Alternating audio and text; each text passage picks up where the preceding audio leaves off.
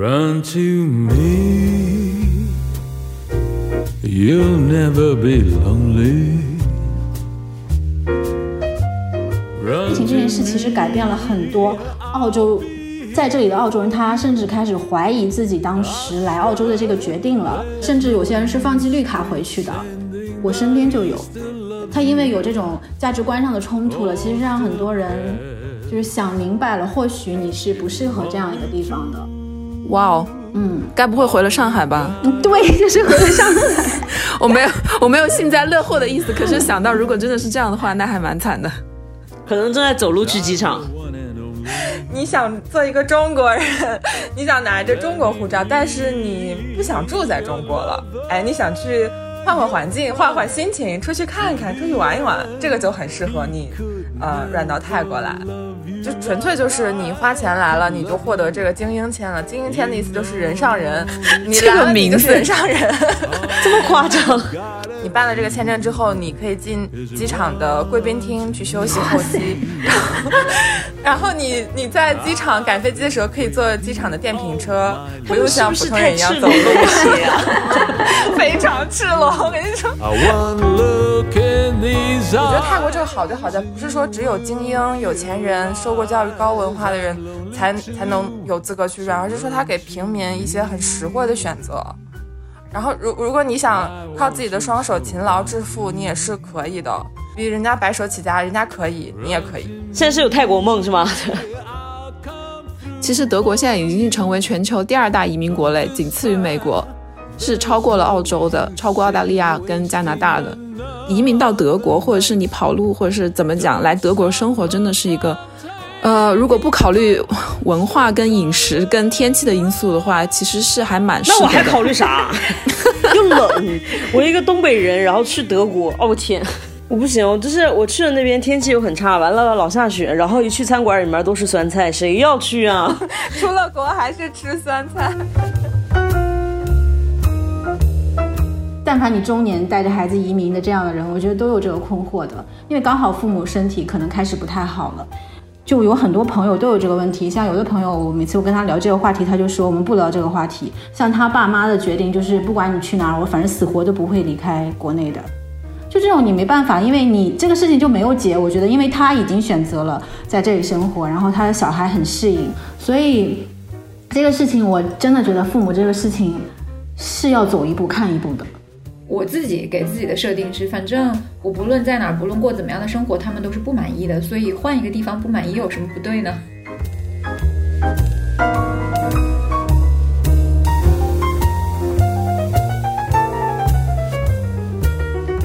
欢迎大家收听本期的岳阳电话 Uncle，我是主播周周。今天跟我一起主持的人就是好朋友阿莫和满堂。那除了他们两人以外呢，他们还向我们介绍两位新朋友。那不然让满堂跟阿莫向大家介绍一下你们的朋友吧。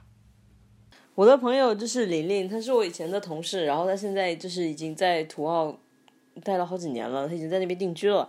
然后因为今天要讲的事情跟她比较有很大的关系，可以跟我们分享一些，所以邀请了他。琳琳，你好大。家好。呃，我介绍的朋友呢是 Chin，他是在二零二零年出去了泰国，一直待到现在。啊、也是出于我们今天主题的原因，邀请到他。呃，Chin，请和大家打个招呼吧。Hello，大家好，我是庆。欢迎庆跟玲玲两位新朋友。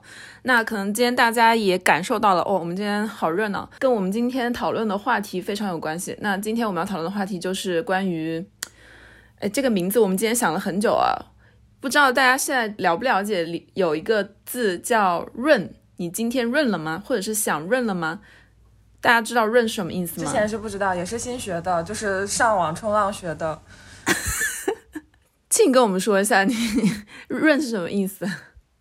呃，润就是拼音拼音的 R U N，就是 run 嘛，然后打成中文的拼音就是第一个出来字就是润，所以大家就把 run 说成润了，就是把跑路说成 run 的意思。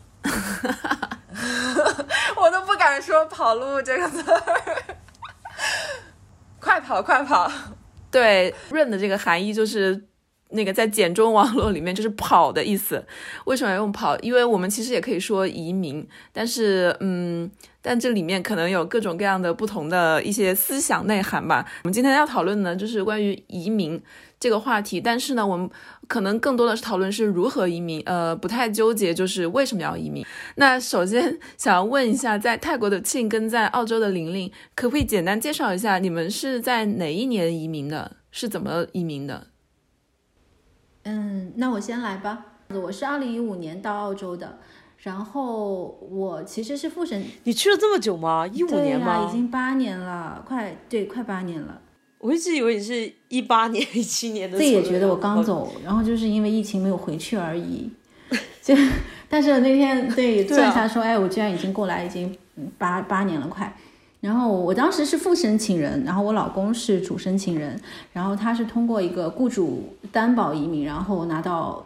呃，我们其实登录的时候是一五年登录的时候，还是拿的工签，就是全家的身份都是工作签证。然后到澳洲之后，可以再递交另外一个东西，然后就半年后就拿到了绿卡。然后，嗯，就但是我们我们当时那个时候移民应该移民澳洲应该相对还算简单，嗯，然后我们过程也是比较顺利，但是可能对于目前想要移民澳洲的朋友，这个走法已经没有什么借鉴的意义了。为什么呢？那、就是现在就很麻烦，不是像像我们当时做的那个雇主，我老公当时是一份 marketing 的工作申请的，然后但现像的像现在，如果你要申请雇主担保移民，他政府有一个很严格的呃工作的 list，然后那上面都是一些比较专业的那种工作，像这种就偏文科类的工作是几乎很难拿到这个雇主担保了，所以现在基本是没有这种走法了。哦，嗯，那其实当时你们全家移民过去的时候，可以方便透露一下你当时的年龄吗？就方便啊，就是嗯，那是一五年，哦，三十三十二，哦，当时也是过了三十了。对，嗯，听满堂说你当时其实是已经是为人母了，是吧？有宝宝了。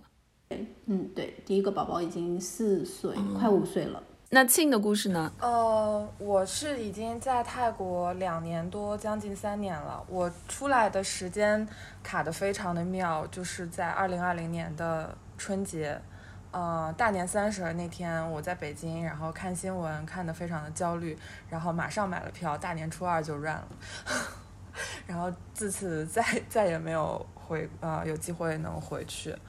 嗯，所以我在泰国这么长时间，嗯，要说一下的是，就是泰国是没有移民政策的，这个可能是跟澳洲或者其他国家比较不一样的地方。就我是真的就是纯跑路，而不是说我移民过来，我是拿不到泰国身份的。然后泰国如果要拿泰国身份也是蛮难的，但只有一种情况就是结婚，而且是呃外国的女性嫁给泰国的男性是 OK 的，如果是反过来是不行的。好，我也应该没有什么机会能嫁给泰国的男生了，所以就估计是拿不到身份的。那外国的女性嫁给泰国的女性呢？哎，这个 同性婚姻好像在泰国还没有完全的合法，但是社会社会的接受度是就是很包容、很开放的。嗯、但是就是婚姻制度好像还没有完全的合法。满堂，你忘记了吗？我们的中国台湾地区，他们为为之骄傲的是整个东亚，包括东南亚唯唯一一个对同性可以有这个伴侣的这个权利的。对，那庆，你现在在泰国的话，就是是用什么签证是吧？留下来？呃，签证这个就是也是一个很呃怎么说，就是 很纠结的故事。嗯、我是我是真的算是赖在这边，然后不太想回去，你知道吧？然后就一直逃避，然后呢，所以就想各种办法去办签证。嗯，我身边的朋友有一直拿疫情签拿到现在的，就是从疫情开始一直到现在，一直都是疫情签。但呃他他就很猛嘛，他就是觉得政府肯定是不会，呃，把这些外国人全部都赶出去的，他顶多就是吓唬吓唬你，就是明面上说啊，我们是不给你再续了，但其实还是会给你续的，因为希望外国人能留在泰国来贡献这种 GDP 嘛，贡贡献消费这样子。嗯，呃，但我是我是就是有一次就是泰国呃说我们不会再给续啦，然后这个时候我就被吓到了，就中国人胆比较小，就是 就很怕泰政府会搞你嘛，然后我就花嗯花钱找中介办了学生签，但是我我是没有在真的去上课啦，就是你懂的，就是中介可以帮你办成任何事情。哦，厉害厉害！刚刚庆说到这个，就是跑路或者是。呃，离开中国的这个时间点很妙，我觉得我也是非常心有戚戚，因为我当时我现在人在德国，然后我当时离开上海的时候也是在二零一九年的年末，十二月底，刚到德国一两个月以后就发生了新冠，然后一晃就两年半过去了。那我想问一下，呃，庆跟呃玲玲，就是新冠从新冠元年嘛，二零二零年开始，想必你们两位应该是都没有回过中国吧？跟我一样，没有。那这两年半里面，你们会不会感觉到，就是通过跟身边干跟中国的朋友交流啊，或者是看新闻也好，觉得，呃，你现在所生活的这个地方、这个国度跟国内的这个差异是越来越大了，还是越来越小了？呃，就我我是二零二零年，其实二零二零年就是二零一九年转到二零二零年那个春节，我是在国内过的。然后我是两月份离开的，就是那个时候武汉已经挺严重的了，那个时候回去的。然后这两年都没回，这两年多都没回国。其实所以说，你说那个差异，你说生活上的还是什么，其实没有很明显的感受。我能感受到所有东西都是来自互联网上的。嗯，我觉得就是我这边感受最明显的是意识形态方面的一些冲突，它体现在了日常的生活中。就大家以前在生活中不会，我说的这个，其实因为我我自己英文不是特别好，我在这边完全是混华人圈子的，所以我没有我我不知道外国人怎么看待这些事情或怎么样，但是就是中国人就是之间在外国的中在在澳洲的中国人，不是说我跟国内的朋友之间，是在是在。呃，当地的华人之间就产生了一个非常严重的冲突的情况，然后所有的群就是在疫情可能反反复复比较严重的这种过程中，所有的群，你现在那种买菜的群、妈妈群什么各种群，大家可能也不认识，但是如果讨论到嗯国内的政策，然后国外的政策的这种东西的时候，总归会产生冲突，一定会出现互相怼来怼去，最终就变成你这么喜欢中国，为什么不滚回去这样的结论。就是对，就是嗯，就是明显的，你能觉得，就是很战狼的人变多了，小粉红变多了。或许是以前大家不会讨论这样的事情，但是现在就几乎你每天打开手机，打开那些微信群，都会出现这样的讨论和这样的冲突。嗯，而且玲玲，你是上海人嘛，对吧？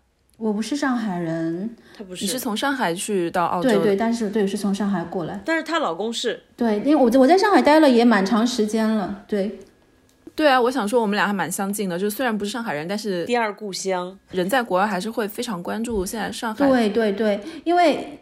现在上海的情况真的，我因为我婆婆也在这，婆婆上海人，然后呢，她就是每天跟国内通话要四五个小时，她妹妹、妈妈都还在上海，所以就真的就是，其实我就是跟在国内差不多，有时候知道的还要更早一点。你比如说前两天不是说一个人阳性整楼带走这种事情，那我还知道早一点，因为我老公他外婆在这这个消消息出来之前就已经被整楼转移了，因为他邻居阳性了。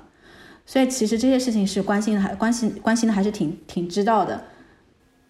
那我想问一下，就是他们的，就是就是你们的华人圈，他们的态度有什么变化吗？因为可能一开始大家会觉得说，就是国内的这样的一种政策是比较好的，但是现在可能略有一些呃变化。你现在我们这边的就是华人圈已经不太讨论这件事情了，因为之前你知道大家又互相，就之前有真的有一帮人就是非常非常那个觉得说。国内真的特别好，你不能说他们只在嘴巴上。我觉得疫情这件事其实改变了很多澳洲在这里的澳洲人，他甚至开始怀疑自己当时来澳洲的这个决定了。呃，就有些人就觉得，呃，国内那种就是可能会侵犯到人权的比较这种比较严格的做法会比较好，就觉得大家牺牲一些个人的利益，可能如果能够保全整个国家。没有病例，可能他们觉得这样是好，但有些人就不同意，然后互相之间就会冲突挺多的。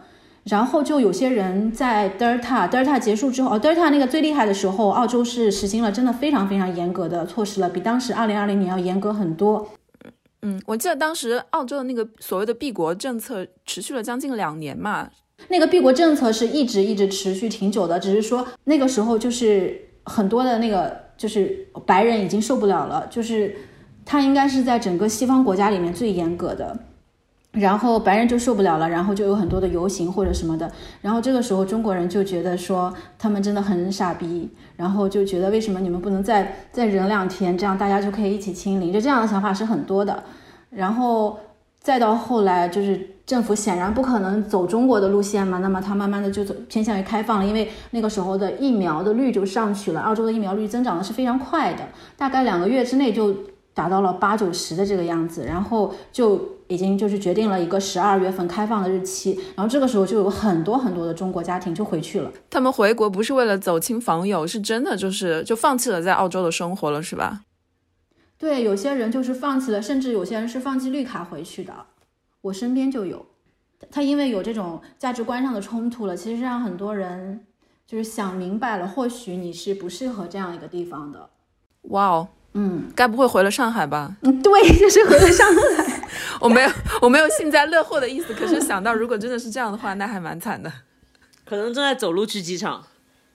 那你现在跟他们还有联系吗？有啊，他们就还是挺满意现在回国以后的生活，是吧？还是怎样？当然没有，怎么可能满意？现在上海有人会满意吗？哦。那阿庆，你在泰国泰在泰国那边是怎样的情况呢？你就是真的正好是从新冠刚开始到现在两年半以后，你有感觉到很大的变化吗？嗯。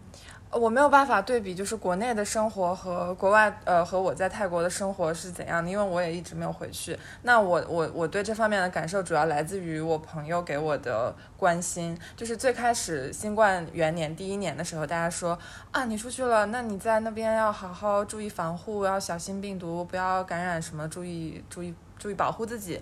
然后我也很关心国内朋友说啊，你们也是，你们也注意保护。然后后来就是呃第。二年就是转年，呃，上海啊、北京啊都解封了，然后那些 club 那些演出都恢复了。国内的朋友已经去蹦迪了，然后这个时候他们就很想念我说：“哎，你什么时候回来？我们去蹦迪啊？什么国内都已经开放了，可以蹦迪了，你快回来，我们一起去玩啊，蹦迪啊什么的。”但是与此同时呢，泰国它的很多酒吧和那种娱乐性的场所都没有恢复正常的营业，呃，比如说，嗯，一些。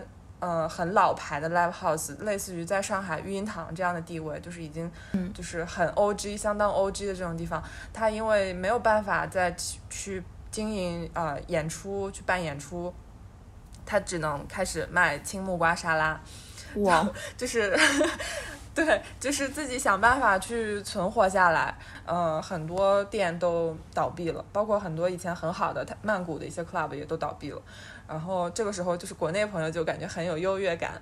然后到了今年，大家都说：“哇，你没回来真是太正确了，真是一个明智的选择。”呃，然后到最近呢，就有越来越多的朋友问我怎么样才能跑出去，我也想去泰国，我可不可以去找你？然后你帮我提供一些签证啊，包括各方面的一些建议什么什么的。就是很明显感觉到国内的朋友他态度的一个这样这样的一个波动。刚刚听到我们三个人说了这么多以后，我想问一下身在上海的阿莫跟满堂，哎，你们已经在家多少天了？没有出小区？今天是我封闭的刚好第六十天。然后，因为因为我跟嗯 Chin 也非常的巧，就是在二零二零年疫情刚开始的时候，我们俩都在日本，就是呃最最糟烂的那一阵子，就是最糟心的那一阵子，大家都是在日本的。然后我选择了在。呃，航班封掉之前回国，然后他选择了从日本去了泰国，然后我们的人生就 从此截然不同。这就是那个人生的交叉路口哎。对我回来生了个孩子，然后牢牢的绑定在这里。对，然后他在那里，就是每天我呃，我我们我来说一下我们俩的甲乙方关系。就疫情之前啊，他是甲方，我是乙方，然后我就是我们是在一些广告还有新媒体营销上面是有合作的。然后现在他是我的他驻泰国买手，我每天就是跟着他在看世界，跟着跟着他在买东西。所以每次看到他去逛古着集市，然后去逛那些就是泰国我曾经逛过那些什么家居市场或者那些很大的那个古着仓库的时候。我都有一种，就是好庆幸他选跟我当时的选择不一样，不然的话我都没有对这个世界的期待可言了。满堂呢？你关了多久了？我关了第五十四天了，今天是。哦，你们真的都有在数每一天啊？没有，我们公众号每天会告诉你，这是我们小区规封闭的第几天。对对对对，你们小区有公众号，对对对，会不会有家里有居民在墙上开始画那个正字？你知道，就是电影里面我觉得大家都已经麻了。我知道满堂跟阿莫最近也在流行一些 run 或者是 run 的一些相关的信息吧，好像你们有在调查了解，可不可以跟大家说一下，你们最近有没有心里有一个一一到两个心仪的那个 run 或者是 run 的一些潜在的目标国？你不要一上来就把我们钉在这个叛国的耻辱柱上。我们现在只是想出去看看，感受一下不同世界的生活方式，然后回来。三嗯年都没有旅游了。对对对对对对，那你们有没有心里有没有想要长期去旅游去看看的一些国家？呃，因为就是在 Chin 的朋友圈耳濡目染，泰国是我比较心仪的一站，尤其是。呃，刚刚呃，好像之前我们也有沟通过，就是泰国其实是很多带小孩的人的心目中比较心仪的方式，一个是它的环境，还有一个是它这个教育，包括国际学校、国际幼儿园，还有房产的一些便利的条件，觉得是还不错的一个选择。然后另一方面呢，是因为我个人的一些兴趣爱好吧，呃，还有包括这个呃职业上的一些规划，也有考虑日本。哦，就是中古业发达的地，就是你想买东西呗？破呃收破烂，收破烂，就是中古行业比较发达和成熟的地方。对，嗯哎，那阿莫，你有没有了解到，在泰国跟日本这两个国家之间，如果你想要去看看、长期去看看的话，最大的难度在哪里啊？你有调查吗？我觉得泰国好像应该没什么难度，难度可能是出关的时候他让不让我出关。就是感觉好像前期做的一些调查什么的，呃，应该还 OK。但日本的话，可能难度就在于，呃，因为要办经营管理类的签证，然后前面，呃，根据日本现在的政策，基本上如果按照呃那边的投资顾问给的规划来说呢，应该也是没有什么难度的，就是仍然是。呃，最近的这个捡护照事件让我有点心有戚戚焉，就是不知道什么都办好了，你的最后一步能不能让你出关？啊，所以现在听起来就是说，只要这边放人，你想去日本就可以去日本，想去泰国就可以去泰国吗？嗯，呃，泰国应该是相对来说更快一点或更稳一点。日本的话，它那个流程比较长，我目前估计下来可能也要半年到一年吧。啊，如果去泰国的话，你要拿什么签证呢？因为泰国的永久居留也不是那么容易的吧？先旅行吧，就是能旅行的时候先去旅行吧，然后留呃、哦到了之后再像 Chin 说的，比如说我可以申请学呃再读个博之类的。那满堂呢？你心仪的 run 的国家？我其实跟他蛮像的，就是那个庆应该前两天，我女朋友应该有联系过你，Lancy。哦，你们是啊，我不知道。对对对，这个世界很小。我说，因为我本身没有特别大的一个局限性或什么，但是他特别喜欢东南亚，而且他因为在欧洲有待过，然后他就觉得那边的文化差异可能实在是有点太大了，就是会觉得不是很适应，然后可能东南亚这边会比较好一些，然后泰国就是一个比较优选的地方，那里面的人又又信佛，然后就是就是好人好事很多，因为我 因为我我国民比较善良，对啊，因为我记得我之前跟就是周周，然后我们去泰国旅游的时候，我钱包就是掉在车上了，后来那个人给我送回来了。就是我打电话，然后他是肯给我送回来的，虽然我就是也给了他一点钱，但是我觉得那是他应得的。就是我没有想到这个事情会发生，然后我就对他们印象很好。然后另外一个其实本身也觉得日本也还可以，后来就是 Nancy 的妈妈说，嗯，那个嗯气候变化，日本可能会被淹没，然后。而且还有一个就是觉得说，日本的文化可能也是相对比较卷，然后压力会比较大的那些，就是没有什么特别大的本质性的差异，而且女性地位也比较低，可能觉得泰国可能更好一些，而且更开放一些。嗯那你们现在你们两个人，你跟 Lancy 如果要让去泰国的话，最大的难度在哪里啊？我们最大的难度就是就是其实就是爸爸妈妈吧，就是因为你没有办法就是不照顾他们嘛，嗯，还是因为都是独生子女，就还是有这个问题在。而且像我爸我妈那种，就他们连离开我的老家都不是很愿意，然后就觉得很难。然后另外就是说，也不知道去那边能靠什么赚钱，就是可能我可以干点体力活，但是也不知道能干啥。哎，你们没有考虑那种传统的华人移民的国家吗？比如说澳大利亚，还有加拿大这些。澳大利亚其实也想过，但是也觉得说很远，就是觉得说很再有什么远事情我飞 回来都都要飞好久哦。没有吧？玲玲，上海飞到你是在澳洲哪个城市啊？在悉尼几个小时航在班？悉尼大概，哎呀，我忘了，很近。可能不到十个小时吧，八个小时。因为我记得当时飞到巴厘岛就要大概八个小时，然后巴厘岛到澳洲大概还那那那就大概十十个小时。对啊，就是十个小时左右。我反正肯定是半天以内了。嗯、对的。其实那个，其实澳大利亚离中国已经算是挺方便的，我觉得，因为就各种直飞，好多城市都可以直飞的，就挺方便的哈。方便个屁！你现在都是季节都已经反差了，你还哎，我觉得这样比时差反正好，就不用睡觉，没有什么困扰。你季节反差不影响你坐飞机啊？对，就是对，么不应当？你回回国之后觉得说没什么差别，就差两个小时或者三个小时。算了算了，就是他也是在考虑的范围内，但是因为我本人还没有去过，就是我想去，然后就是疫情了，就没去过。我要实地去考察一下，才能够再决定这个事情。对对对，你你来我就带你去感受一下，就是就是一个不用永远不用跟外国人讲话的华人在这儿怎么活的。你也太夸张了吧你！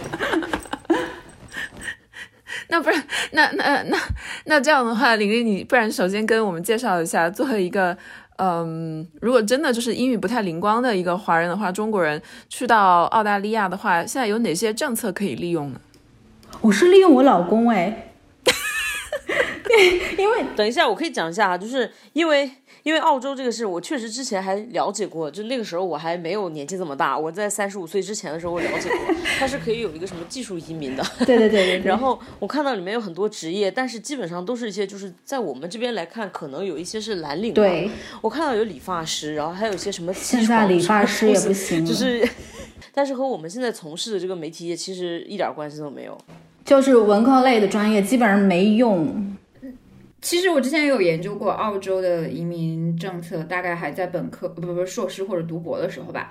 然后当时其实是想呃把我队友先推出去的，因为我觉得 澳大利亚的消防员的日历拍的特别帅，我觉得他可以去澳大利亚当消防员，这也算是技术工种啊。而且就是这种呃要比文科在那边找到工作的概率要大很多。对，而且但后来就也不了而且很了之了。受欢迎。那那玲玲，你刚刚说你靠老公，我觉得这很好啊。其实就是靠伴侣或者是伴侣签这种，就是一个放之四海皆准的一个全世界都在用的一个政策。还有其他哪些呢？嗯，我我这个其实不是真正的就是靠伴侣的，靠真正靠伴侣是过来结婚这种算是。我们这种是因为呃，就是其实还是技术移呃，我我就直接说那个有有哪些门类的移民好了好吗？嗯嗯，好啊，就是他现在分技术移民，然后技术移民就就跟那个就是刚才那个满堂说了，就是有一些那个要求的那个工工种，然后就他要打分，有一个综合的打分，那就跟像跟上海拿户口差不多，你要有什么英语多少，然后雅思，然后有些人可能分数不够，还会去考一个口译。就是就是各种的这种技能要在里面，然后但最主要的还是你的职业申请的职业是否在那个列表里面。然后这个职业基本上呢，大多数我身边的朋友这种都是不符合的，他就是非常奇怪的一些，比如说你是不是你是护工，可能就比较好。然后就是澳洲是个特别缺人手的地方，就是你你愿意就是去去工就就就是去呃出力，然后或者是你有专业方面的技能，这种是特别特别受欢迎的。就真的就是开不是开玩笑，就是你去不如去蓝翔学一个挖掘机，可能就会好一点。嗯嗯，是的。但这些可能只是工种的话，那他可能又如果是技术移民，又会有一个语言上的要求。那很多真的有这个技术的人，可能语言又达不到，所以他其实这个综合的要求是挺高的。很多留学生，就目前这几年的留学生，基本上都留不下。然后哇，因为以前什么会计什么都还好移，但现在就难了。但是 IT 还是可以的。嗯，然后呢，再就是像我们来的时候是其实是技术移民的一个分支，就是找一个雇主，他愿意去雇佣你，然后嗯，就你要证明他你这个一年的收入是多少，然后这个工作是什么啊？你还要向澳洲政府证明说这个工作是嗯不能使用澳洲本地的人的，我一定要从中国来找这么一个人过来这样的一个说明，然后这个也可以拿到这个雇主担保移民的这个。呃，但是现在也是，就是因为你其实岗位要求很高，因为没有什么工作是澳洲本土人不能做的嘛，其实就是越来越难了。就你就要不就特别专业，要不就是跟中国关系很密切，说我一定要找个中国人过来这种。嗯，前面两种可能花钱就会少一点，尤其是技术移民，就是纯技术移民这种，可能基本上就是一个申请的费用，没什么费用的。啊，然后再就是投资移民，这个投资移民，我昨天有去问我一个律师的朋友。他跟我说，就是如果你不递交这个，你不给我看这个你的简历，你就来问投资移民，就是耍流氓。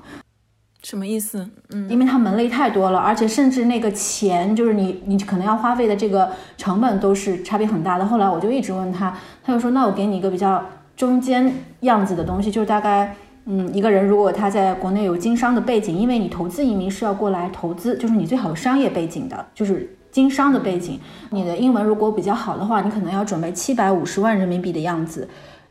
就是过这个钱并不是说丢给澳洲政府或者打水漂了，就是你要过来呃进行一个投资，对。然后，但是你是不是会赚钱或者怎么样，这个就是不能保证的。可能还有一些买澳洲的什么东西，反正这种就是一个比较中，可能中间的一个位置。然后像有一些人他呃什么技能什么都没有的话，可能就几千万投过来的这种人也有的。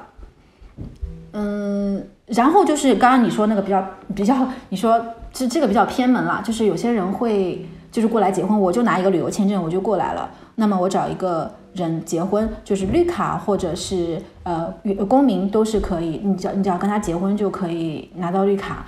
所以其实很多人会用这个东西来假结婚，但是现在就是假结婚查的非常严，然后。就比较难，而且有些华人会拿这个做生意嘛，所以就是我觉得中间会发生很多不好的事情，就是特别是女生如果要走这条路的话，就一定要保护好自己。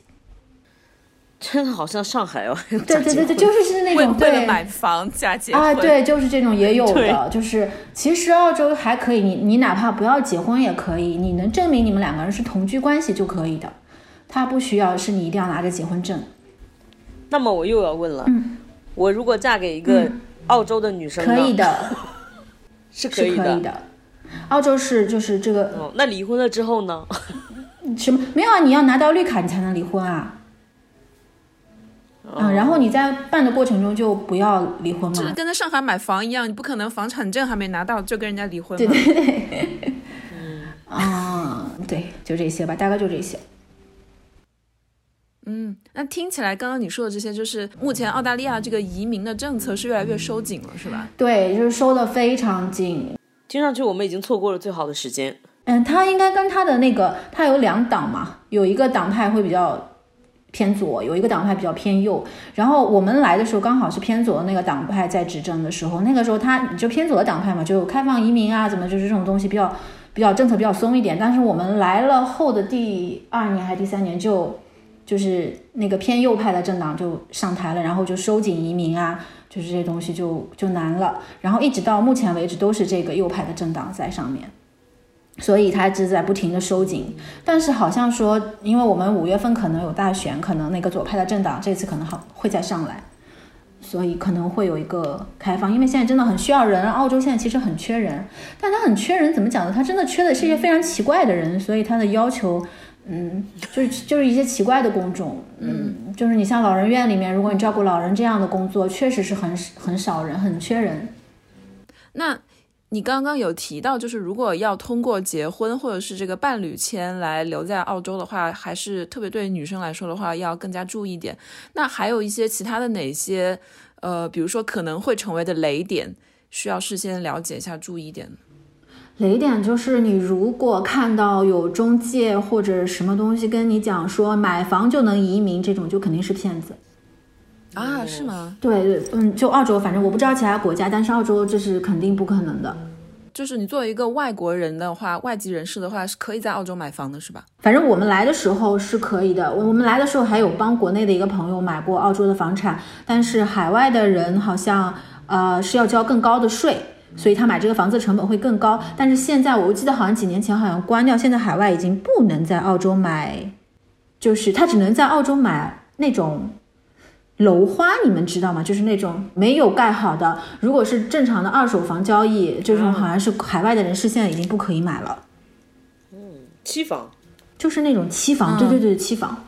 但是这个真的跟移移民没有关系，完全不能保证你就会获得任何的签不证啊能不能，这个只是一个投资，resident permit 没有的，没有的。嗯。好的，嗯，好的。那阿莫跟满堂对于移民澳洲让去澳洲还有什么问题要问吗？如何让去澳洲没？有什么问题。我听到那个什么七百五十万，我就有点走神了。对我也是，就就感觉我不配。就是说，原是我不配。那泰国那边呢？请可不可以给我们介绍一下？嗯，呃，泰国的话，因为它是没有移民政策的，所以就是大家就不要抱着说我我能，呃，我想这个应该怎么说？它很适合什么样的人呢？就是说你还想做一个中国人，你想做一个中国人，你想拿着中国护照，但是你不想住在中国了，哎，你想去换换环境，换换心情，出去看看，出去玩一玩，这个就很适合你，呃，软到泰国来。因为因为确实是有很多人，他是他就觉得这个中国护照好呀，这个吴京会来接你啊，对吧？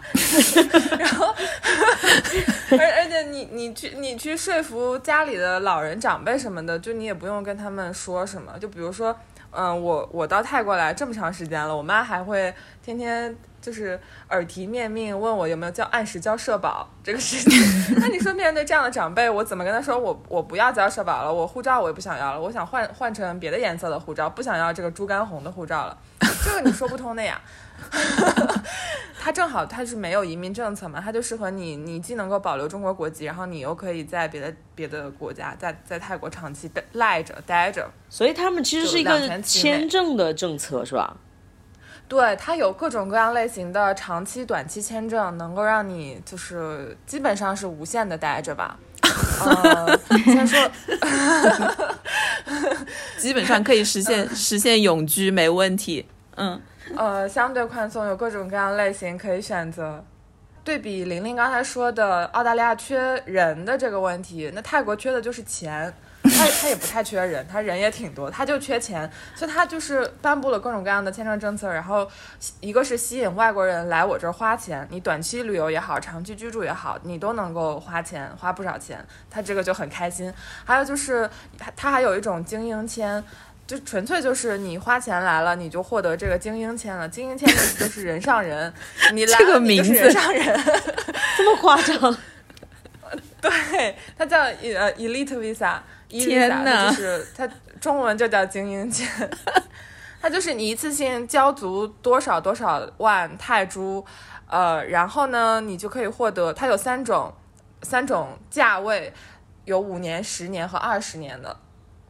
啊、对应着不同的金额，然后对应着不同的权益。这个权益就包括说，你办了这个签证之后，你可以进机场的贵宾厅去休息候机，然后，然后你你在机场赶飞机的时候，可以坐机场的电瓶车，不用像普通人一样走路，非常赤裸。我跟你说，还他还会还会那个，你出了机场要到你的住所的时候，会有那个礼礼宾车那种加长的礼宾车把你拉回去，车接车送，天哪专车。呃，还有还还会一年会赠送多少个小时的按摩券，按摩是很好的按，很好的按摩，是那种什么什么 SPA 的那种很好的按摩券，反正就类似这样的，他就给你一些特权，让你感受到你这个钱花的很值得，就是真的就是人上人，他有有一点那种有一点后殖民主义的那种对啊视角下的特特那种感觉，对。突然想问一下价格，要需要七百五十万吗？啊，不用七百五十万，大概呃十几万就可以，十几万人民币就可以了。十几万人民币我就可以做人像人。哎，但是你，但是你听一听，我觉得并不是特别的实际，因为它无非就是一年多少多少次的按摩，然后你车接车送的话，你自己打个车不也就几十块钱、几百块人民币吗？嗯，他他就是让你感受到，他让你感受到你有一种 privilege，然后呢，他允许你在泰国就是居住五年，不需要去出境，不需要去办什么那种签到啊什么之类的，就是有点像一劳永逸，然后给你啊发一个五年的居住证。啊，所以是十几万人民币，然后可以在泰国待五年。对，那中国人就比较懂得省钱嘛，然后中国人就去研究有没有什么比比这个十几万人民币更便宜的方法可以去获得长期签证呢？所以中介们就开动脑筋，提供各种各样的服务，他帮你做那种一年一年一年的长期签证，比如说之前有义工签、佛学签，还有那种学生签，但是你不用真的去上学的学生签。比如说语言学校、厨师学校、泰拳学校等等，这些疫情前是有的，但是疫情后，因为很多学校本身它倒闭了，哎，我有 兴趣去真的上那个泰拳学校。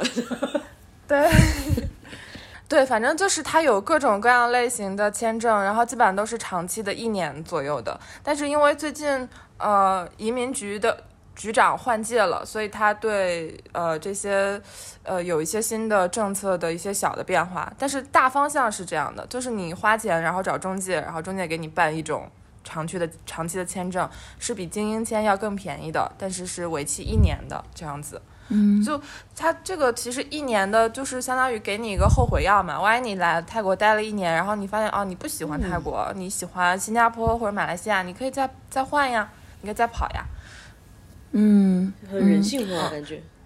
对对，如果那你喜欢泰国的话，你就去办一个一劳永逸的五年的、十年的经营签这样子。然后你可以，比如说你二十多岁出来 run run 出来，然后你办个呃十年的，然后再办个二十年的，然后这样你就五十岁了。五十岁以后你就可以办养老养老签签证。对，养老解签。嗯嗯，养老签就是你往他的泰国的指定的银行里存一笔钱，然后那个钱在银行的账面上停三个月，呃，三个月之后你可以取出来或者把它花掉，怎么样都可以。它就是需要就是吸引外资进来。嗯，哎，那我想问，就是在你拿这些，你拿着这些什么精英签啊，或者是各种学生签留在泰国的时候，你是可以工作的吗？可以在泰国本地赚钱的吗？是允许的吗？呃，原则上是不可以的。哦，嗯，你只能纯消费在那里。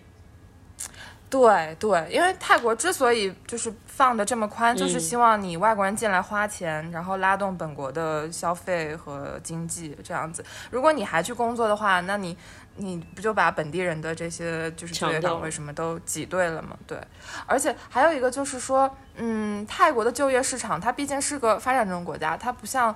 嗯，你去欧美什么的，你可以获得高薪的很不错的工作。在泰国，它是一个低收入、低消费的国家，嗯，就是你的收入甚至跟上海、跟国内相比都是要降低一截儿的。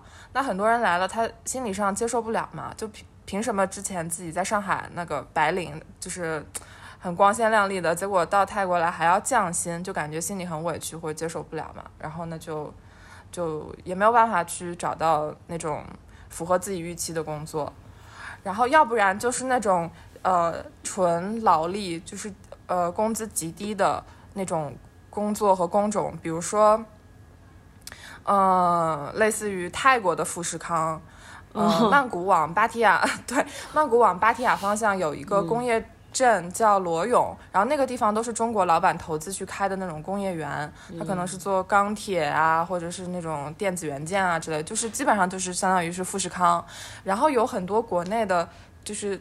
低端的打工人，就是类似于在中国富士康打工的人，然后他也想嗯。run，、那他有没有资格 run 呢？他也可以资格 run，他可以 run 到泰国的工业园去继续做流水线上的工人，就是因为因为泰国，因为就是不是说只，我觉得泰国这个好就好在不是说只有精英、有钱人、受过教育、高文化的人才才能有资格去 run，而是说他给平民一些很实惠的选择。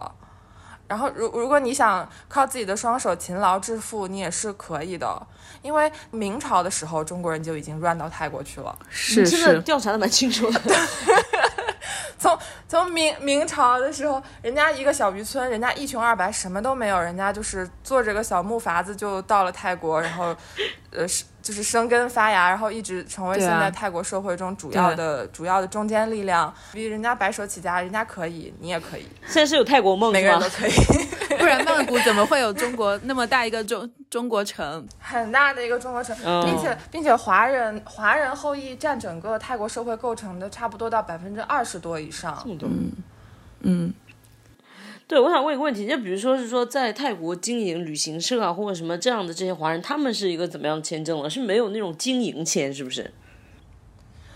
呃，经营签、投资签或者是没有的，投资签是没有的。嗯、就是泰国政府的态度，他就是说我想捞钱，然后所以他就是我我要么是捞钱，要么是捞那种能给我带来钱的人。所以他啊最近就是今年，大概是今年五呃，就前几个月才出了一个新的政策，就是呃什么国国会在开会讨论，但是还没有正式批准的一个新的签证类型，叫那种高净值人群的什么什么长期签证。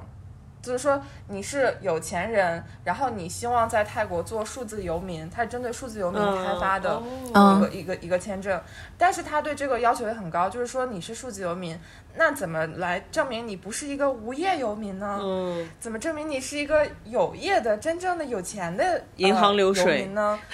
对，他需要你提供很长达就是三年的银行流水，就是资产的证明等等，或者是你是那种高高文化的 well educated 的，你是博士、硕士，然后你是什么讲师什么之类的，要去证明你你真的是很有很有价值的人才，并且你能够呃带来很多财富到泰国来，然后我们会给你一个十年的这种签证，然后拿着这个签证你是可以获得工作许可的。嗯比如说你想为泰国的一些企业去提供一些什么咨询服务啊，或者是类似于外聘啊、freelancer 的形式啊等等。如果你没有这个工作许可，万一移民局逮你，那他就是逮你，你就只能塞红包解决。嗯，啊，或者是你不塞红包，你你就人家就卡你嘛。所以在泰国打工很难。对，在泰国打工很难，就是一方面你去竞争高薪的职位，它泰国的高薪它没有中国或者欧美那么高，你心里会有落差；要不然你去竞争低薪的职位，低薪的职位中国人又竞争不过缅甸人，嗯，缅甸劳工一大把的进泰国来，你跟人家去工地上扛扛大包嘛，你竞争不过的呀，你又不愿意干，那所以很多中国人就就是高不成低不就，呃，就是如果是抱着打工的心态，就有点有有有点尴尬。那么如果你想自己创业的话，还是有一些可以发挥的空间的，比如说当网红，嗯，当网红，当 YouTuber，呃，去拍油管视频，然后拍什么探店视频，拍抖音、拍快手等等。很多中国人来了，呃，他本来是那种陪读家庭带孩子留学的、那种家庭妇女，我有看到妇男。对，没有任何事情可以做的，那他就纯靠一张嘴叭叭叭，然后就就快手上哇，现在就粉丝炸了，嗯，嗯就是就很收入也很高，嗯就是就是身为一个没有什么专业技能的家庭妇女，你也要有信心，你也是可以 run 的，你也是可以红的，大家也会爱看你的。是我我我非常愿意就是给身边的人信心，不管你是什么收入水平、能力水平和文化水平，你你都可以考虑一下泰国。照例要问一下，在所有的这些呃让去泰国的可能性里面，有哪些陷阱或者是雷是需要事先知道的？因为因为过分积极没有雷。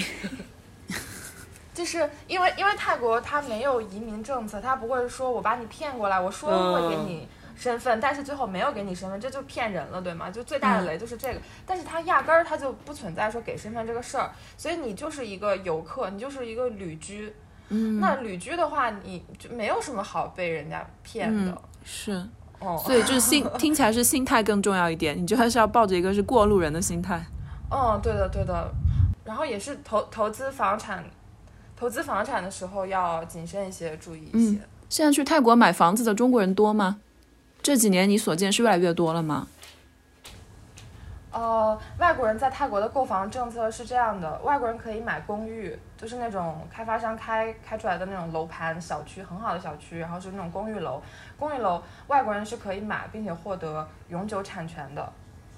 这个就很好，就是很多有有有钱人以前是躺在中国收租，现在它整体资产转移到外国，然后躺在泰国收租是一样的呀。你拿去做 Airbnb 也好，拿去怎么样都都还不错，只要你投资的楼盘是比较就是地段各方面都很好的，做做 BNB 的投资回报率其实还不错，还可以。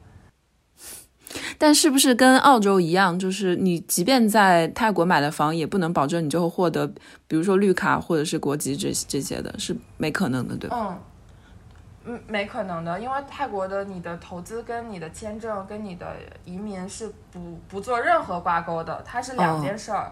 就是钱留下，你人不能留下。人也可以留下，就是和钱一起留下，别想从我这里拔走一毛。嗯，或者是可以在泰国成立公司，然后跟泰国人合股成立公司，然后你以公司的形式去投资各种资产是可以的。你你这个公司你名下可以持有土地、地产、房产、车子，各种各样的东西都可以。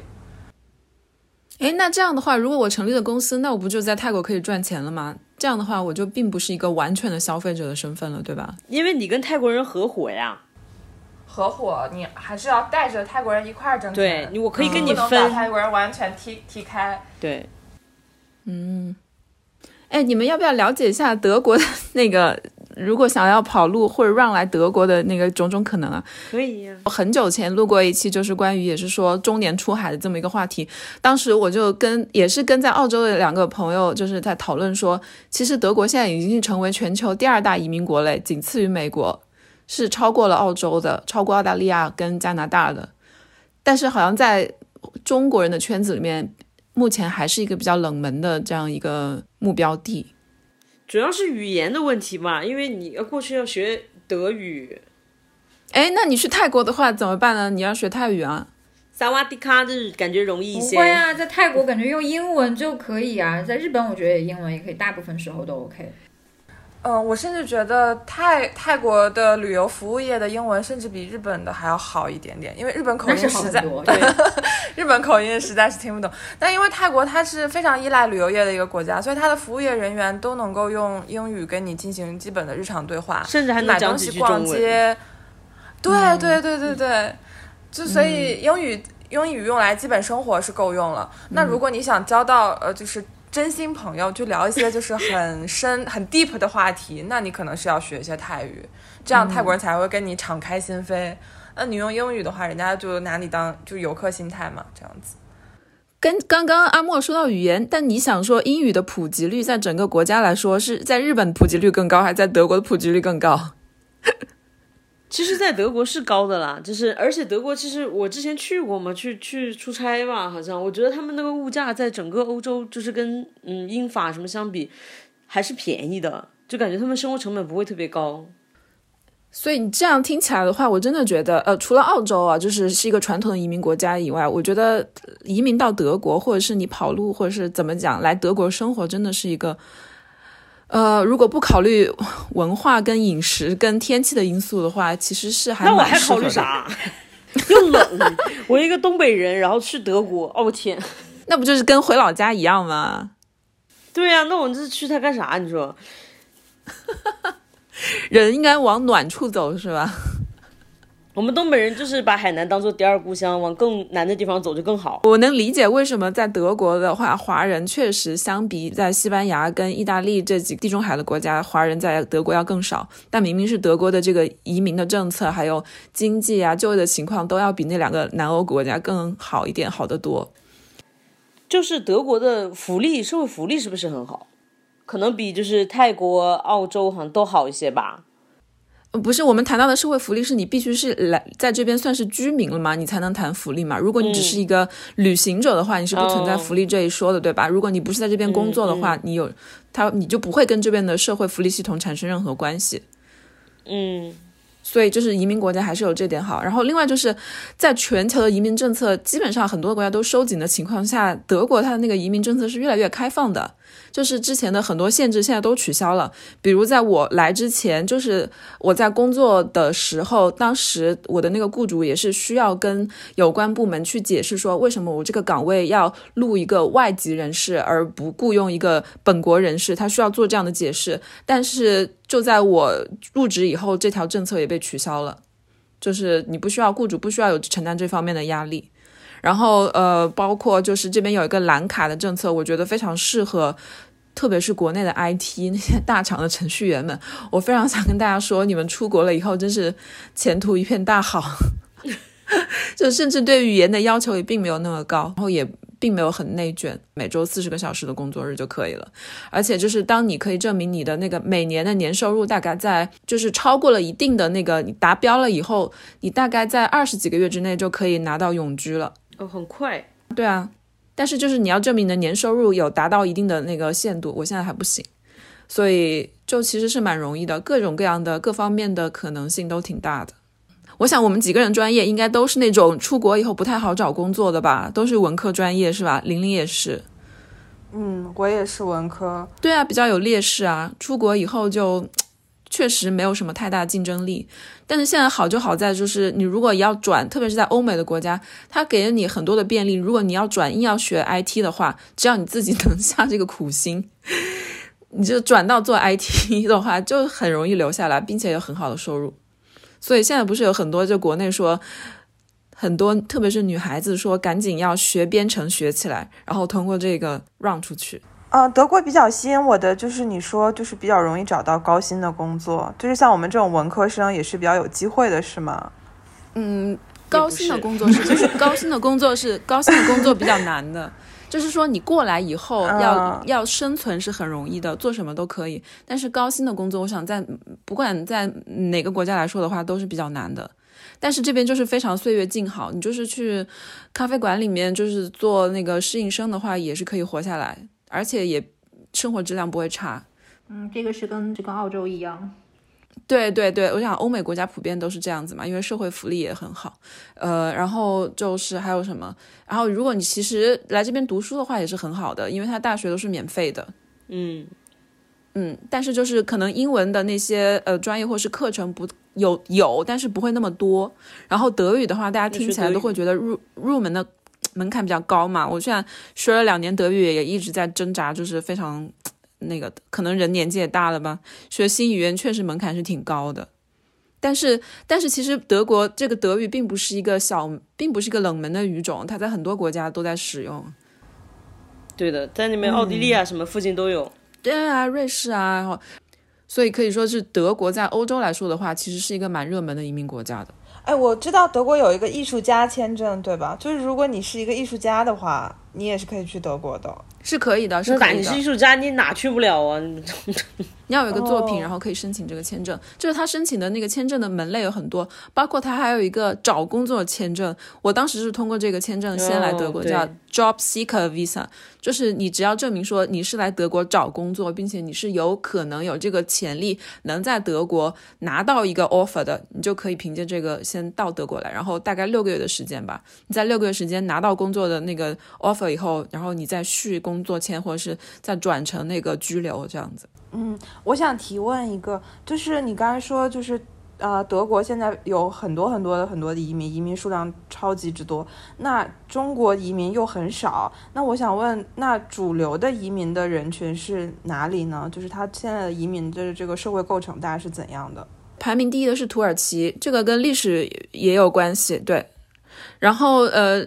其他的我不知道第二是多少，但是比较多的是呃呃中东的移民，阿拉伯的，嗯，比如说叙利亚什么这些的这些地方的，呃，然后其实哦亚洲来的最多的也是因为历史的原因是越南的移民很多，然后韩国的移民也挺多的，但中国的话，其实在绝对人数上说并没有那么少，但只是说跟其他的，比如说在西班牙或在意大利的比的话，它那个比例就没有那么高。哦，明白。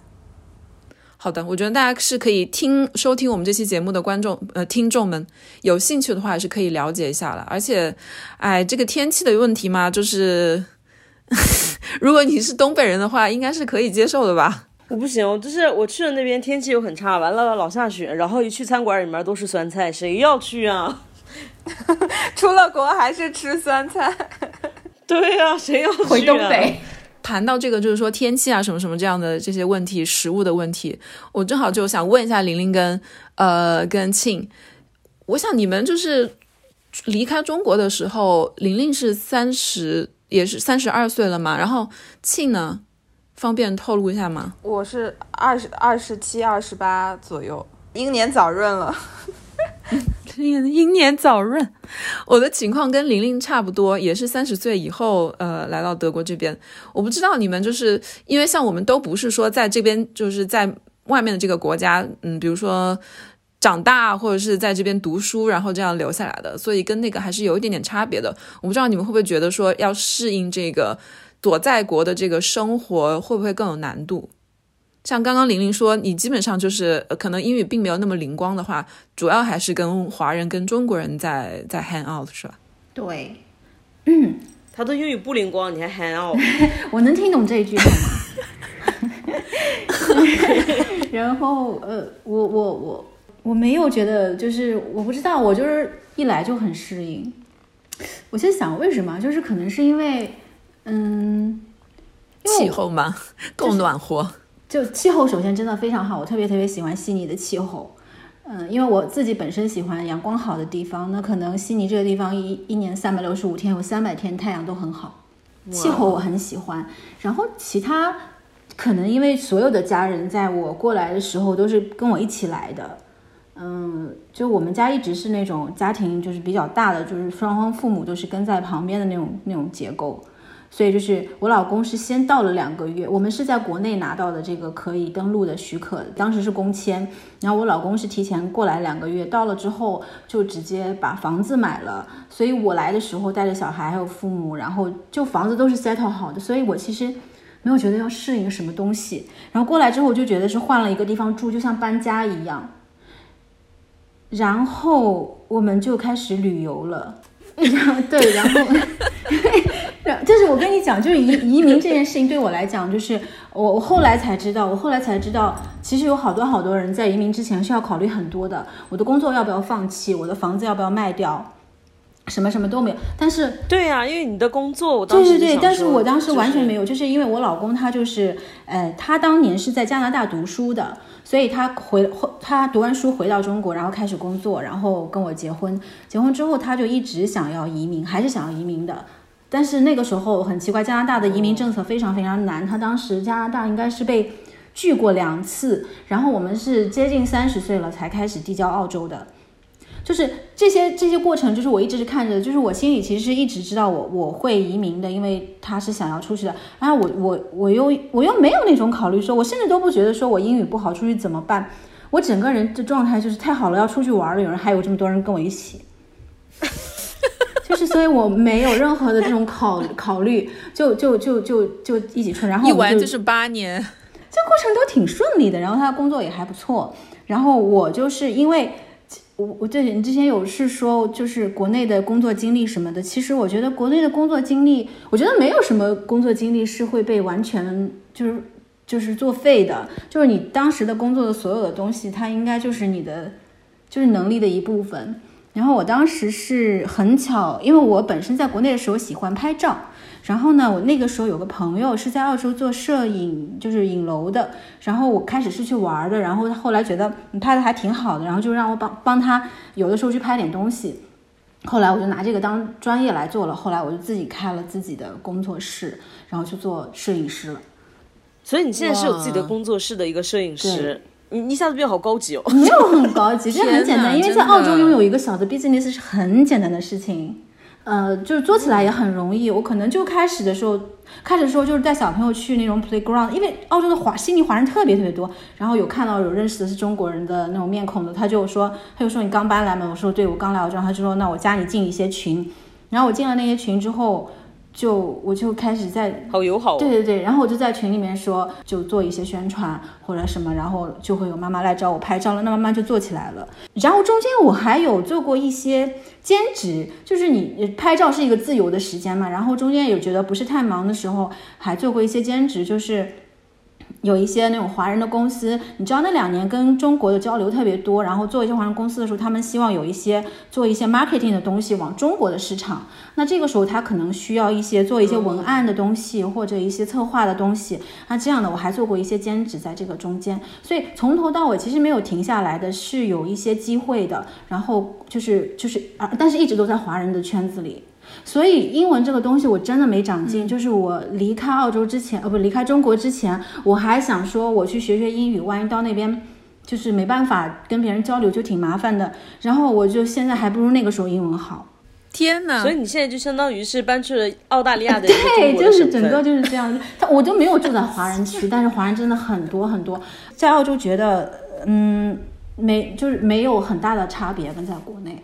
所以我觉得其实没有很大的障碍，至少我个人过来觉得没有很大的障碍。等于听起来就是你把你的整个在上海的生活、家庭生活，包括打包，然后平移到了悉尼，对对对，是这个因为感觉。包括真的包括稍微有一点点差别，但没有那么大。对，没没有太大。哎，那我想问一下，就是家里的长辈对于这种就是宜居的生活还适应吗？就是我比较 lucky，就是我就是这四位老人都非常喜欢澳洲的生活，所以他们没有问题。然后他们现在也在办，天啊你！的人生也太顺利了吧？就他们在办 那我想说，四位老人的话，应该也是不说英文的嘛？对，然后这边有很多老年人、老年人的群。我妈前两天，我刚搬了家到另外一个区域，我妈马上就到这个区域的那个广场舞去跳舞了。真的，我刚想说该不会还有广场舞？有，就在公园里面。工作的话，你说，嗯，就是完全换跑道的那种人也特别多。比如说，因为澳洲这边，如果你能做电工，比如说那种水管工，或者是你去做护理，就是简单的学一个，这边有个叫 TAFE 的这样一个，就是像技术学院这样的一个这样对职业培训这样一个呃一个一个部一个这样一个学校，然后嗯、是那种全民的，你什么时候可以去学都可以。像你如果去学一个护理，出来都会有很好的，包括学牙医助理。这种收入都很高。我就是因为第一我英语不够好，还够不到去学这些东西，然后然后另外我自己刚好做的事情是可以做下去的，所以我没有说一定要去，就英语没有限制到我，所以还可以。嗯就是你根本就没有走开，走走出舒适圈。对 对对，是这个感觉。所以，但是我最近，对我最近在学英语了，因为因为那个就政府一直发信给我，然后说我的英语好像还没有，因为他你你有新移民过来之后会有一个英 英会有一个英文的学习，我没有去学过，这个是免费的。嗯，然后其实我觉得澳洲政府他挺希望你不要活在华人的圈子里，他很希望你能够融入他们的生活和文化中。但是很多的华人就真的就真的就可以待在华人圈子里，对，嗯嗯。庆呢？你在泰国一般交往的朋友、认识的朋友是呃中国人居多我吗？还不是，我在泰国本地的朋友，既不是泰呃占主流的，占最大多数的，既不是中国人，也不是泰国人，而是在泰国的外国人。嗯，就跟你一样嘛泰。泰国蛮多外国人的，嗯，嗯，对，因为第一，在泰国的外国人实在是太多了，就是你要知道，除了中国游客很喜欢泰国，就全世界的游客都超喜欢泰国，对，所以有很多欧美人、老外，就是嗯，都很喜欢在泰国，呃，办各种长期签证，然后长期的居留在这里。拿着那些精英签证的人上人是你的好朋友。呃，他们不一定是拿精英签，对于白人，白人的 privilege 就是他们是免签，他们直接就是免签。哦所以他们可以就是免签入境之后待三个月，然后他们 visa run，他们去一趟新加坡或者越南，然后再 visa run，然后再进来再待三个月。这机票又很便宜，一两百块钱哇，两三百块就是钱。无限期停留下去。泰国真的是赤裸裸的种族歧视。因为我们这边也有，就是小朋友的同学一家就突然间去泰国了，然后去了几个月又回来，真的有这样的，因为也蛮近的。对，也很近。嗯嗯，疫情前他们就比较习惯就是通过 visa run 这样来操作。那疫情后有有些人就就觉得太麻烦了嘛，可能要隔离、要疫苗什么什么的，他们就会选择办长期签证。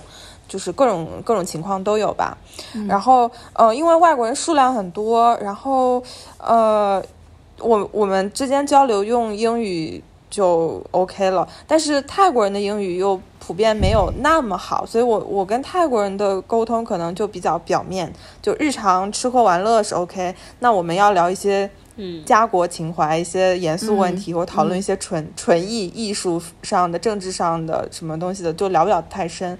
但是跟呃外国人之间还是可以的。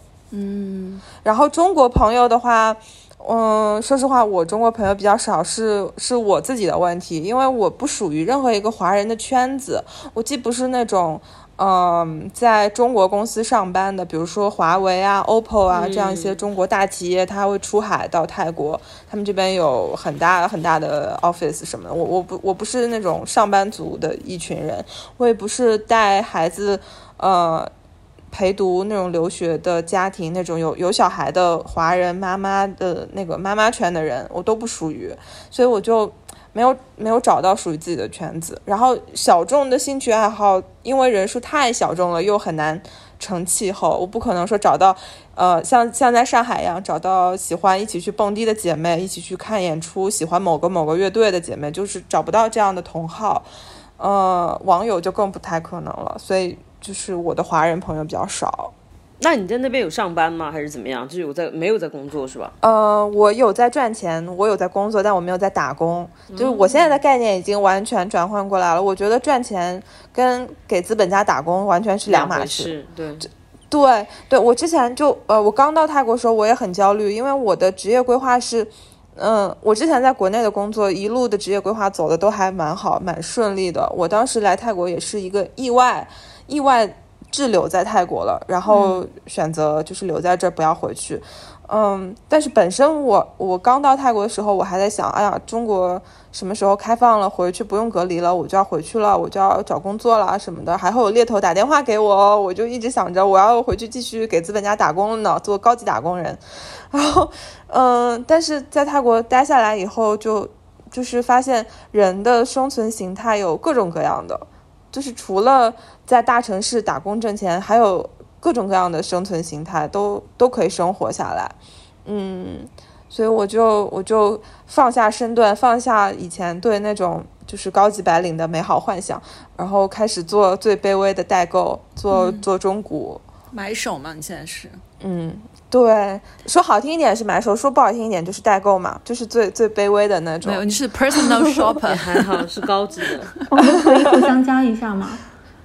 就就就好呀想代购代购，我真的很感兴趣。但是澳洲这边不是特别，就是澳洲这边就是它不是像，反正就是特别贵中古的东西。而且澳洲嗯人人称土澳应该也是有原因的吧？是很土的大家都不是在 穿着方面。对对对对对，那我想问一下庆，就是你在国内，就是可能会有一些担心的问题，比如说像我们会担心养老的问题啊，包括父母啊这些问题。那你到那边之后有想过这些事情吗？还是说你暂时先？人家才三十岁吧？一方面是我妈，我妈有有我妈有让我不要不要断缴这个国内的社保，所以我每每个月还是有 在交社保，国内的社保的。呃，另一方面可以买泰国的一些商业保险，就是医疗方面的一些商业保险，因为泰国也是一个呃医疗资源很丰富的国家，有很多白人会会来泰国看病的。我之前有一个美国朋友，就是他妻子有很严重的一个病，然后他在美国看不起、看不起这个病，嗯他就来泰国，在泰国开刀住院，然后养病养了半年多，身体好了，然后再回美国这样子。所以就是嗯，我觉得不应该只有。白人能占到这个泰国各方面物价低的这个便宜，我们中国人也应该去占便宜。嗯，中国现在在泰国就是 new privilege 吧？哦，我还想说，就是玩儿，就是要说到玩儿的话，就是泰国就是超级好玩。在如果你考虑在亚洲范围内选择移民的话，泰国的国土面积是相对比较大的，比起码起码比新加坡和马来都要大。所以呃，你要是就是在泰国玩的话，你要山有山，要森林有森林，然后要海有海，然后各种户外运动、别极限运说了，我们现在哪里去不了？好我们现在吧。只有嗯自己的家和楼道。对，然后如果是为了小朋友考虑的话，在泰国上那种课外的兴趣班就超级超级便宜。我现在都有点怀疑泰国政府给你打钱了。那倒是还没有。你除了在做买手以外，是不是也在暗中在做这种什么签证办理的中介啊？没有，没有，因为也中介不不需要中介去办签证，你自己就可以办签证，就是自己上那个网址、嗯什么什么网址去办签证就可以，电子签，签证费就三四百块钱。反正，嗯，兴趣班在泰国就很便宜，在在国内我想都不敢想的，比如说高尔夫、马术、潜水等等，我觉得都是有钱人、上等人的 上上层阶级会享受的那些东西。然后在泰国上一节马术课大概五百泰铢，哦，嗯就一一百人民币这样子。我我感觉听起来庆跟泰国这个国家目前是处于完全的蜜月期。哦，对，你现在是完全不想走，是不是？两年多了，嗯，不太不太想走。对，嗯，问一下满堂跟阿莫，你们在考虑就是要呃让去某个国家的时候，就是如何在到了那个国家以后开展新生活，是一个非常重要的要考虑的一个因素吧？我想，对，不知道你们的主要的担忧是什么？嗯我就觉得是是有这个有这个担心的，就是如果是说他能够本身有一点接轨的话，我就会更放心一些，可能我比较没有安全感。但如果是说去的是完全要开始新生活的话，我可能会有点担心。对，阿莫呢？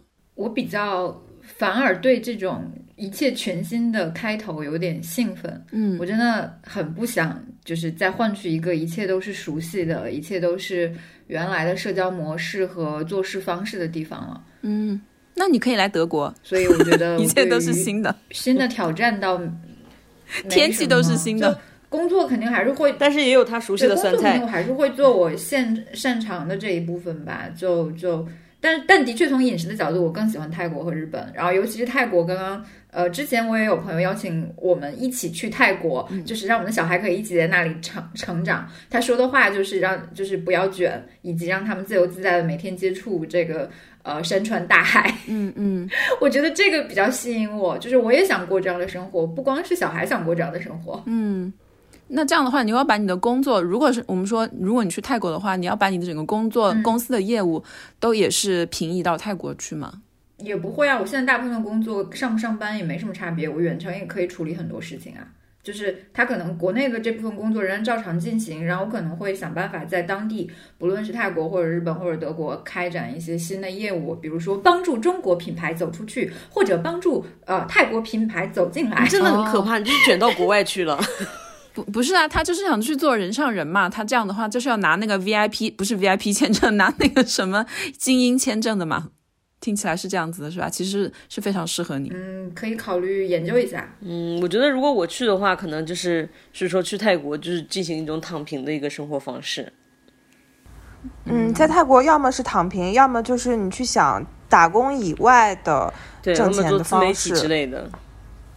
或者是泰国其实非常适合数字游民，就是比就是说，比如说呃炒股、炒币、炒基金，那没那么高级，或或者是它适合那种文艺创作者，比如说你是个画家、音乐人，你想隐居一段时间，然后去搞创作，然后或者是呃写剧本、写小说这种，你你就是需要长期，嗯、在家有产出就可以，你你不是要去上班，要要去给谁打工这样子的，那其实你在家搞创作，你你整个换一个环境就非常适合你。只要是居家工作的，其实都非常适合去泰国，是吧？就是比如说，嗯其实我非常我非常适合去泰国。你想，如果我拿德国的工资，然后去泰国生活，哇，整个人上人上翻了，好吗？那说起来政治很不正确。你真的是地球村的居民哎。这边很多德国人，你们刚刚说抱怨德国的天气，但是你没想到的是，很多人他是一到了冬天就飞离德国的。所以其实，在欧洲内部，它也有这种所谓的殖民或者是后殖民的，像西班牙、葡萄牙还有意大利的很多岛屿，全都是被德国人、英国人，现在德国人更多了，全都买下来，好吗？一栋一栋的别墅都是德国人的，还有北欧人的，就就就跟我们中国人跑泰国去买房一样的。就是跟东北人在三亚定居一样。对对对对对，对哦，你知道在在泰国的外国人里最多的是俄罗斯人，嗯因为他们也太怕冷了，也是一样的道理。然后呃，泰国的旅游开放之后，德国的游客进来的也非常非常多，有很多人就像你说的，他过来两个月、两三个月 work from home 就可以了，然后再回去。就是泰国，它是就是非常适合数字游民生活的一个呃地方。它有一个什么全世界的排行，对泰国的清迈和曼谷排名就超级超级高。嗯，哎，那满堂跟阿莫，你们会担心就是父母的这个问题吗？我觉得这个问题可能满堂担心的更多一点。你之前在上海的时候，你现在也在上海，就其实是多年来一直都在担心这个问题吗？巨蟹座，对我是嗯多年来都在担心这个问题，但也没有做出什么措施。我现在就是，我觉得我现在能够过得这么，嗯，算是还比较开心，就是仰仗于他们二老身体比较健康。嗯哼，就是如果是说离得更远的话，可能，嗯，这个决策就是要，因为我现在这个决策，我觉得我不需要跟他们去进行什么商讨。但如果说你你飞出去了，就是中国这个边界的话，那你就需要跟他们商讨，因为，嗯，跟他们的关系就更大了。如果考虑到父母的因素的话，你自己会更倾向于去哪个国家？就是泰国啊，就是近一些，没事儿可以去听听佛，反正听不懂。不会是澳大利亚吗？刚刚听到玲玲听到玲玲的那个描述，我感觉非常适合中国的父母搬过去。也蛮适合的感觉，但是就是听上去，我妈会觉得那里更远。嗯，是这样子的，其实我们家这种状况在澳大利亚也不是很常见。就即使我在这边，对，就其实是不常见的。这个其实这个模式也是不怎么可持续的。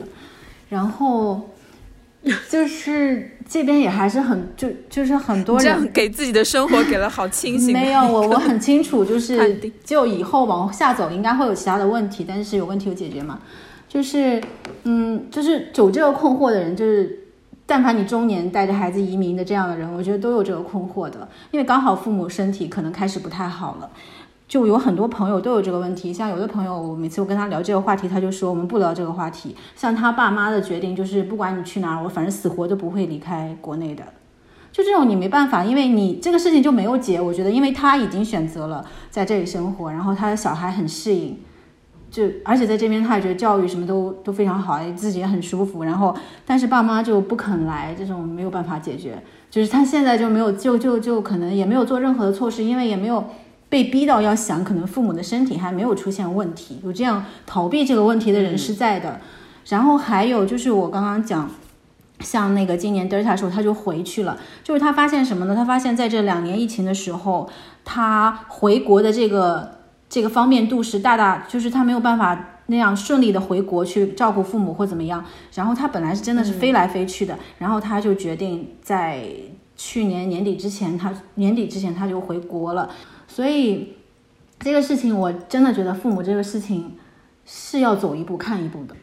我觉得在国内也是一样，你像你即使在上海工作，你的父母，我的父母是在青岛，那我其实也不是太，我现在反而跟他们在一起的时间变长了，因为他们一过来就过来住一年或者住半年这样。但是以前在上海的时候，我其实一年就几天可以回回家，对吧？他们也不会有来上海住，所以其实现在反而觉得还好一点。就是基本上我看到这个问题的时候，觉得他是没有解的，也给不出任何建议，因为每个家庭的情况都不一样。嗯，是的。阿莫，你有这方面的担心吗？或者是有这样这样的考量吗？当你考虑要去日本或者去泰国的时候，嗯，所以我会选择非嗯非永久或者是半永久的方式来处理这个状况。呃，一方面是我也觉得我的家人应该是不会想出来的，另一方面也并不会因为他们的意见为转移吧。因为我自己给自己的设定是，反正我不论在哪儿，不论过怎么样的生活，他们都是不满意的，所以换一个地方不满意有什么不对呢？嗯好的，然后就嗯，到时候就走一步看一步呗，就万一发生了什么，再想办法应对就好了。嗯对，我觉得大部分对，即使在国外的人，其实就我们这代人，真的都是这种状态，就嗯不知道可能下一步会怎么样，然后到时那个时候可能可能会留遗憾的，是很大很大概率可能会留什么遗憾，但是就路就现在走到这儿就是这样子的。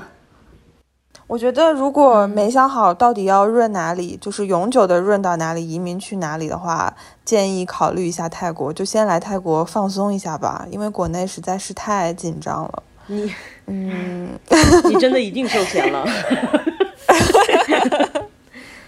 我可以展示，我可以表演一下我的泰式英文。我泰式英语说可好了，比我的比比我的正常英文说的还要溜。你说泰式英文是泰国英泰国英语真的泰式英文非常上头。泰式英文就是，嗯，萨瓦迪卡，Welcome to Thailand。好的，我觉得你这句话就是可以做一个你的发言的完美的结尾。结尾了。玲玲呢？就就就 run 这件事吧，嗯，其实挺冷暖自知的。我觉得，嗯、每个人不一样，每个家庭不一样，每个人经历不一样，就是 还是谨慎吧。就是如果是像我这样这样这样的一个，就是这样一个有家庭或者小孩也很那个，我觉得呃移民还是要做一个通盘的考虑。虽然我这个人当时走的时候没有考虑那么多，但是我觉得有这想法的人还是要做就是精细的打算吧。其实出来之后，嗯，觉得有后悔或者觉得不适应的人还是大有人在的。然后满堂跟阿莫是没有话说了是吧？